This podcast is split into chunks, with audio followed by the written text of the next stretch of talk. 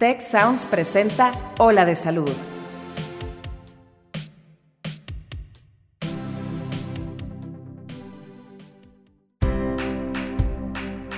Esto es Hola de Salud. Yo soy Fernando Castilleja. Y yo soy Marcela Toscano. Y aquí comienza tu ruta de bienestar.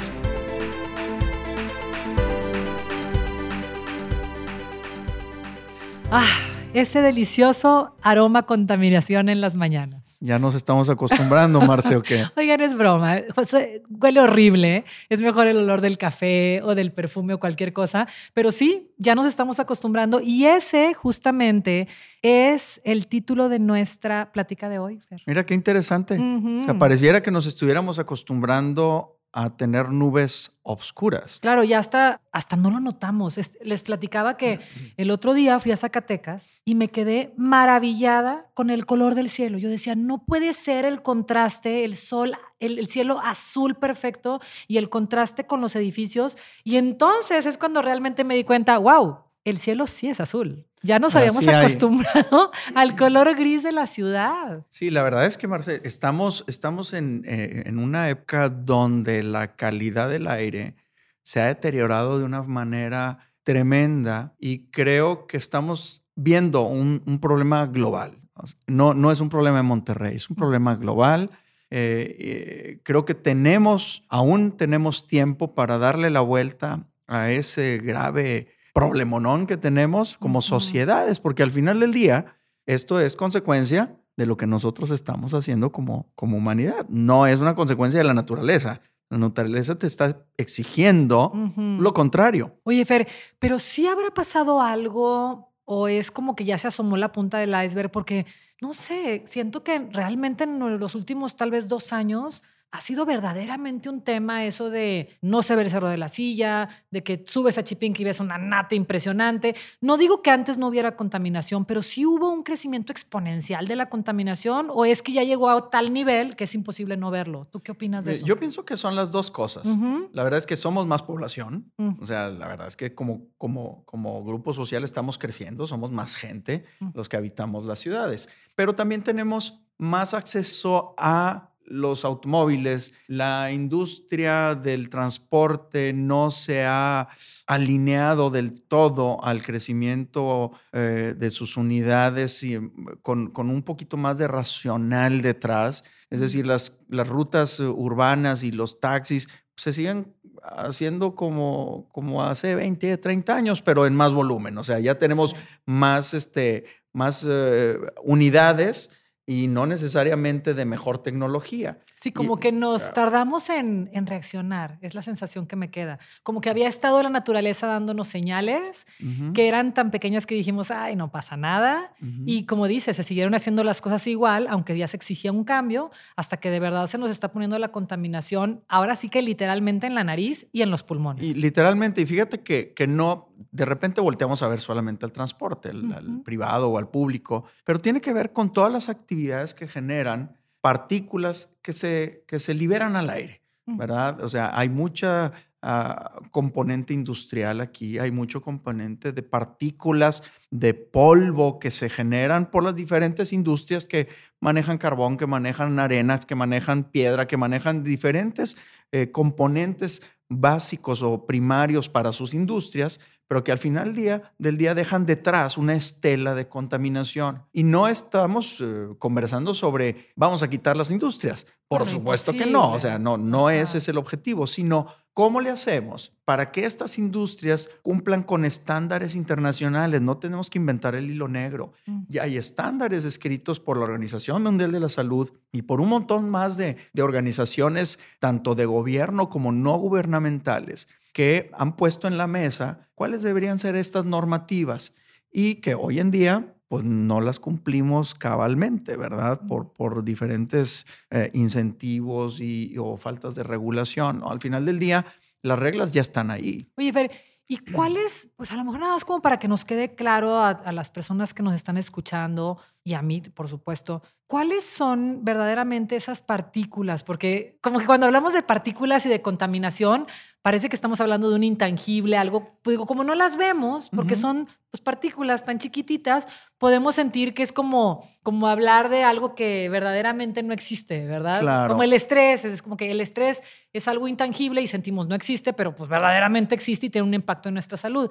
¿Cuáles son estas partículas? ¿A qué, a qué verdaderamente nos estamos hablando? Mira, lo que llamamos comúnmente como smog o contaminación es una mezcla de gases y partículas. Los gases, pues son una mezcla, como el nombre lo dice, son productos químicos derivados de combustiones, de procesos técnicos químicos, de transformaciones de, diferentes vías que producen la, la forma en vapor de sustancias. Normalmente el aire tiene una composición fija, estática, donde el 21% es oxígeno y el resto es una combinación de nitrógeno y de dióxido de carbono y de algunos otros gases. Según la zona, esa combinación de otros gases puede variar mucho. Mm. O sea, el oxígeno no varía. Lo que varía es la presión que es relativa a cada uno de esos componentes.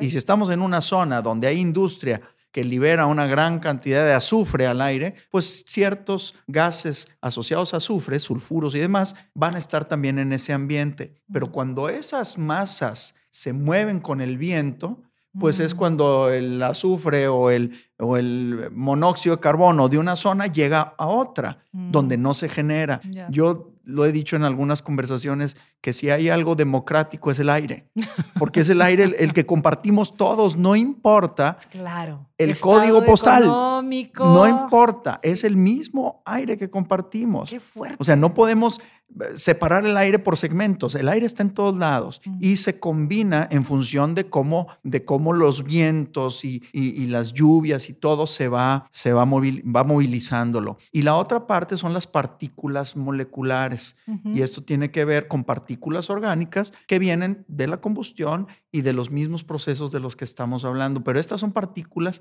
que pueden ser visibles, okay. o sea, partículas grandes mayores a 10 micras, okay. y partículas que son las que más impacto tienen en la salud son las menores de 10 micras.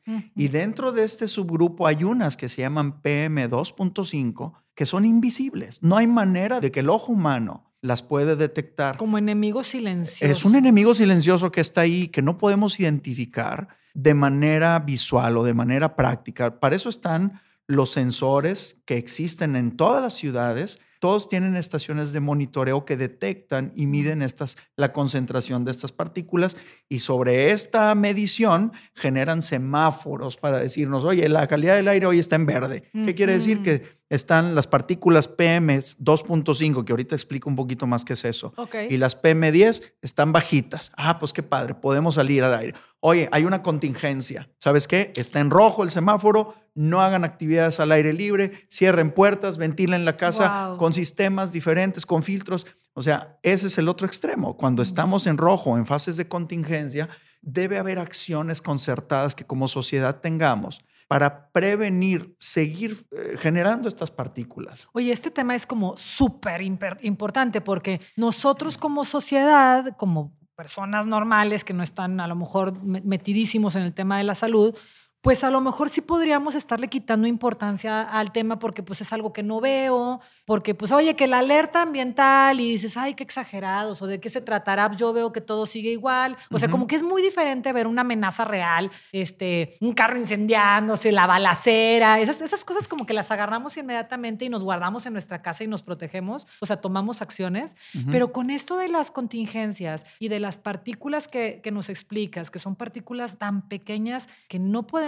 detectar, tendríamos que estar interesados en estar revisando las páginas donde podemos revisar los monitoreos. Y al mismo tiempo me da por pensar que qué grave, o sea, si son partículas que no son visibles, ya para cuando vemos estas natas, o sea, de verdad no, es porque ya está grave, es porque ya, serio. ya nos las fumamos, ¿eh? O sea, literal. Wow. Estas partículas que se llaman PM2.5, ¿por qué cobran tanta relevancia cuando conversamos sobre calidad del aire? Porque son las que están demostradas que causan daño en el ser humano. ¿Cómo, cómo causan daño? Ahí va, mira, son tan pequeñas, déjame te pongo en contexto. Un glóbulo rojo de la sangre mide 7 micras. O sea, súper poquito. ¿eh? O sea, eso es un pedacito ni el diámetro de un cabello. ¿Estás de acuerdo? Muy pequeño. Ok. Las partículas PM2.5 son más chicas que un glóbulo rojo. Wow. O sea, casi creo que pueden ser del tamaño de una bacteria. Mm.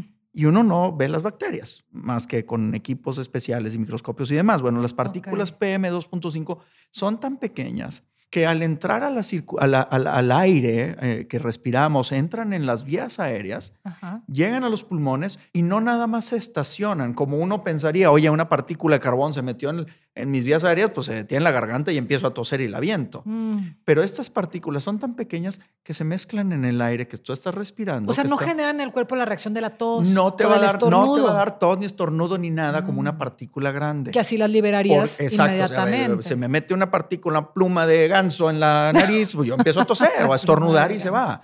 Pero una partícula 2. punto- PM2.5 es tan pequeña Mm. que se va a meter a tus pulmones. Wow. Y deja tú, no se detienen en, los, en las barreras naturales de los pulmones, que serían la tráquea, los bronquios, los alvéolos, sino que llegan a la circulación de la sangre. Mm. ¿Por qué? Porque las uniones entre las células son más grandes que estas partículas. Mm. O sea, son huecos, literalmente. Y entonces esas partículas, Pueden andar por todos lados. ese es el punto, que la gente comúnmente dice, la contaminación me afecta a los pulmones.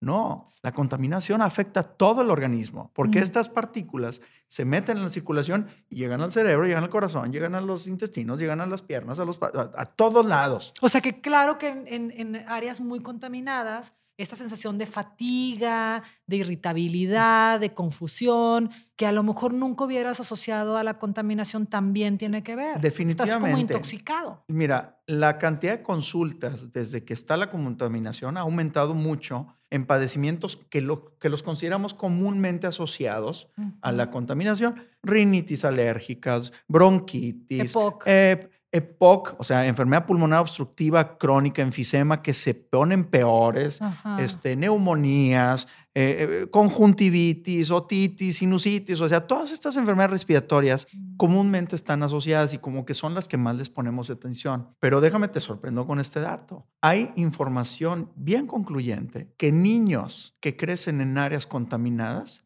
tienen retraso psicomotor y, y- y neuroconductual comparado con niños que crecen en áreas no contaminadas. Wow. O sea, muchas veces deci- decimos "Oh, el impacto, la educación y la alimentación en nuestros niños para que crezcan inteligentes y sanos. Bueno, la contaminación es un punto muy relevante que no le ponemos atención. que a lo mejor no lo notamos porque tal vez en una zona rural donde no hay tanta contaminación atmosférica, pues a lo mejor hay más pobreza y los niños no comen tan bien y bueno, pues ahí quedan tablas con estos niños que comen relativamente mejor y tienen estimulación y clases de todo, pero, Pero, están viven en una zona altamente altamente Entonces a la contaminada. hora de la hora ves niños iguales, y dices, pero son- es normal. es normal. Es normal. O Y sea, no es No normal. es normal. Mm. O sea, todos los niños deben tener la misma oportunidad para desarrollarse Mm. si están expuestos a buena alimentación, a salud, a educación y a un ambiente libre de contaminantes. Oye, Feri, ¿cómo le hacemos? Porque ahorita al final o, o en el momento que, que sea oportuno les damos una lista de recomendaciones de qué hacer como ciudadano, como, como, como escucha cuando estén estas contingencias, cómo tenemos que cuidarnos, que están muy feas, ¿verdad? Ahorita las platicamos. Bueno, yo, yo sentí feo cuando la estaba revisando, como no salgas de tu casa y se siente horrible, pero bueno, ahorita llegamos a ese punto. ¿Cómo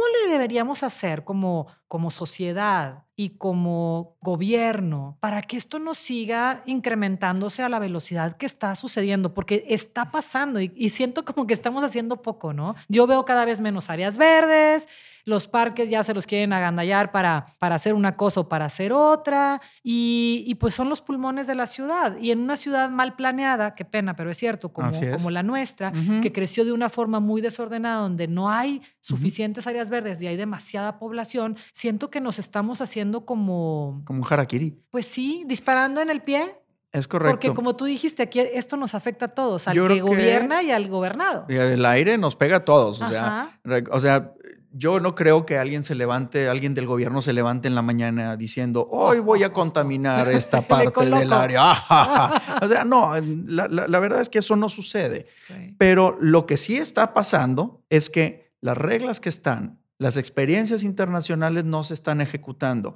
¿Qué hay detrás de esa falta de interés o apatía? No es no es un tema que vamos a, A lo mejor no- analizar no, te ahorita. despiertas diciendo voy a contaminar al mundo, pero a lo mejor sí te despiertas diciendo voy a ponerle Mm. atención a el, el- la ganancia de este dinerito en vez de, digo, Y- no y sé. mira, ¿qué vamos será? a ponerlo en, en- en el tono de la sociedad. A ver, A como ver. sociedad, ¿qué estamos haciendo? Ajá. ¿Verdad? Y, y lo primero que sucede o que brinca a la, a la, a la, a la conversación es cuánta gente está hablando profundamente de este tema. Poca. Poca. ¿Por qué? Porque no lo vemos como un problema. El problema ahí está, nos está afectando a todos, pero no ponemos en la mesa una conversación educada, ojo, Mm. educada e informada y sin matices ideológicos.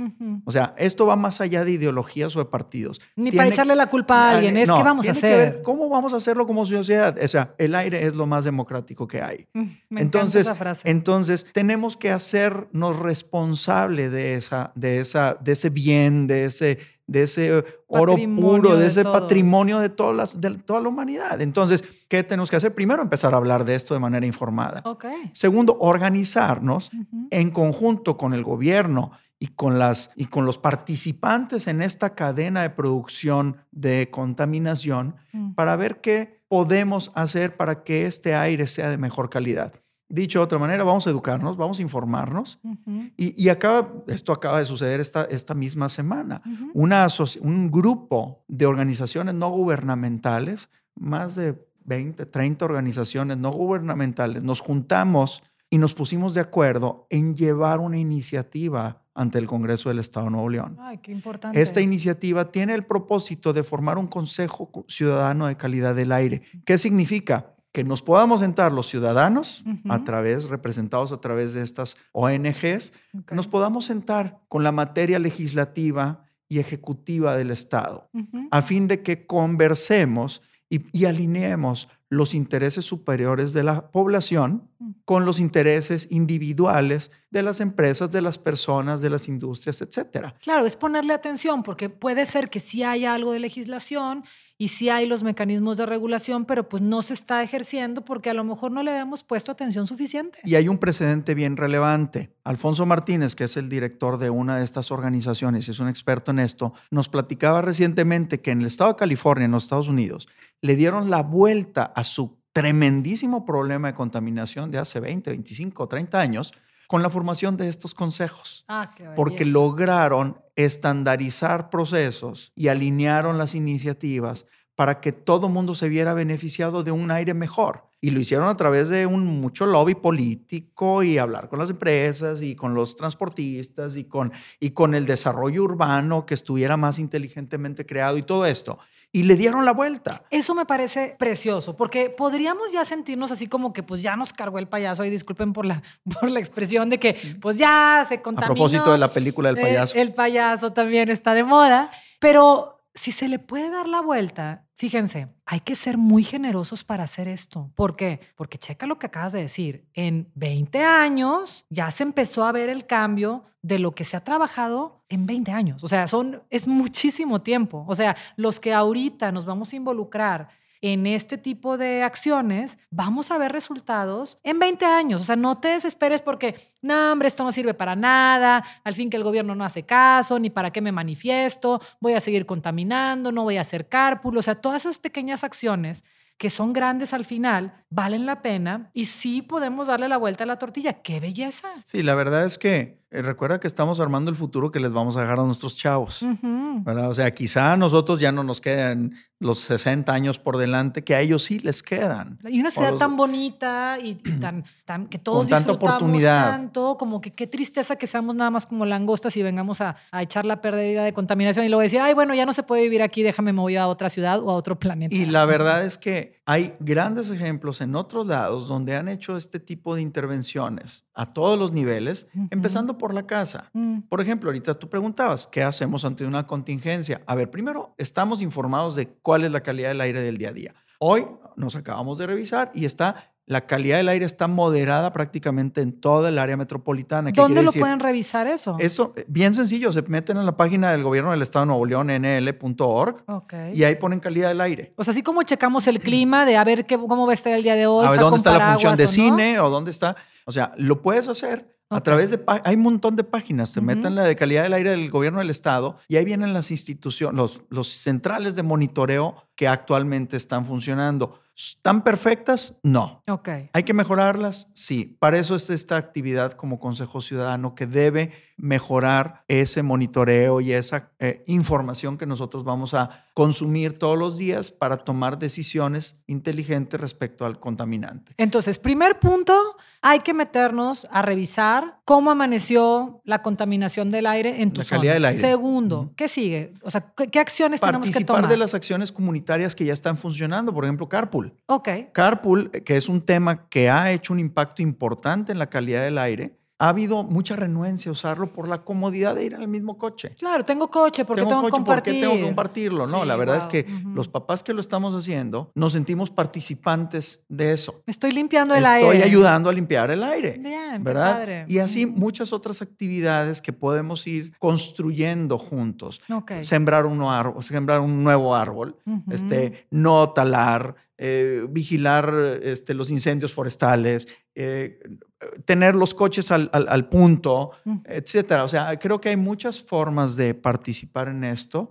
Y yo creo que la más importante es hacer conciencia de que estamos ante un problema grave y que tenemos la solución en nuestras manos. No es un meteorito que le cayó a la Tierra encima. Sí, lo hicimos nosotros. Lo estamos haciendo nosotros. Oye, Fer, y, imagínate, ya nos metimos a la página y pues no salió bueno el día y hay una contingencia, pero pues me tuve que enterar porque no ando oyendo el radio ni nada. ¿Qué acciones podemos recomendarle a nuestra audiencia para que, pues mientras le vamos dando la vuelta a esto y trabajamos como comunidad en, en limpiar nuestro aire entre todos, ¿Cómo podemos protegernos de lo que ya está mal y de lo que estamos respirando todo el tiempo? De entrada, cuando hay una contingencia, cuando el semáforo está en rojo, proteger mucho a la gente vulnerable. ¿Quiénes son las personas vulnerables? Los que tienen enfermedades crónicas, los pacientes que tienen falla cardíaca, historia de infarto, enfermedad cerebral, enfermedad pulmonar crónica, los niños, los asmáticos, cáncer, que no se expongan al aire contaminado hasta que esté en otra fase. Tenerlos dentro de casa, en un lugar de preferencia pues ventilado, de preferencia ponerle filtros. Yo sé que esto implica inversión, pero son inversiones que valen la pena para la vida de la gente que tenemos que proteger. No hacer actividades al aire libre que impliquen mucho tiempo respirando. Por ejemplo, lo conversábamos con, con alguien recientemente, es, por ejemplo, los que entrenan para correr. No te salgas a correr una larga distancia cuando está la contaminación a este nivel porque estás metiéndote partículas PM2.5. en el gimnasio o en tu casa. Corre dentro de la casa, es otro tipo de ejercicio, es otro tipo de participación y, y eventualmente Va a pasar. Oye, Fer, ¿y los cubrebocas? No sirven. No. No, la verdad es que los cubrebocas. fancy, pero no. la verdad es que venimos de imágenes chinas donde la contaminación horrible y los cubrebocas en los niños, pues es muy aparatosa. La verdad es que no sirve de nada. Okay. Quizás sirva para algo, para, generar conciencia. Exacto, para hacer conciencia de que algo está mal. Oigan, pues la verdad es que es un tema que es Importante tocar, como lo dijiste, Fer. Hay pocos foros. Qué bueno que este es uno de los foros en los que podemos tocar el tema. Me dio demasiado gusto saber que, que estás participando en esta firma, en estos acuerdos para empezar a hacer cosas. Y, a ustedes que nos escuchan, pues hay que estar al tanto, hay que informarnos, hay que meternos a la página, hay que hacer comunidad, hay que compartir el coche, hay que sembrar árboles, todas estas recomendaciones que Fer nos, nos has estado dando y, continuar con el tema. Yo creo que hay mucho que platicar, lo podemos dejar para una siguiente conversación y pues como siempre, Marce, un gusto conversar contigo. Un gusto para mí también. Entonces nos escuchamos pronto. En el siguiente capítulo. Ok. Bye. Muchas gracias al equipo de Tech Salud, el sistema de salud del Tecnológico de Monterrey y al equipo de Tech Sounds. Productor ejecutivo de Tech Sounds, Miguel Mejía. Asistente de producción, Beatriz Rodríguez. Productores de Ola de Salud, Melissa Hinojosa, Nora Morales y Fernando Zamora. Postproducción, Max Pérez. Te invitamos a escuchar el siguiente episodio de Ola de Salud y el resto de los programas de Tech Sounds en los canales de tu preferencia.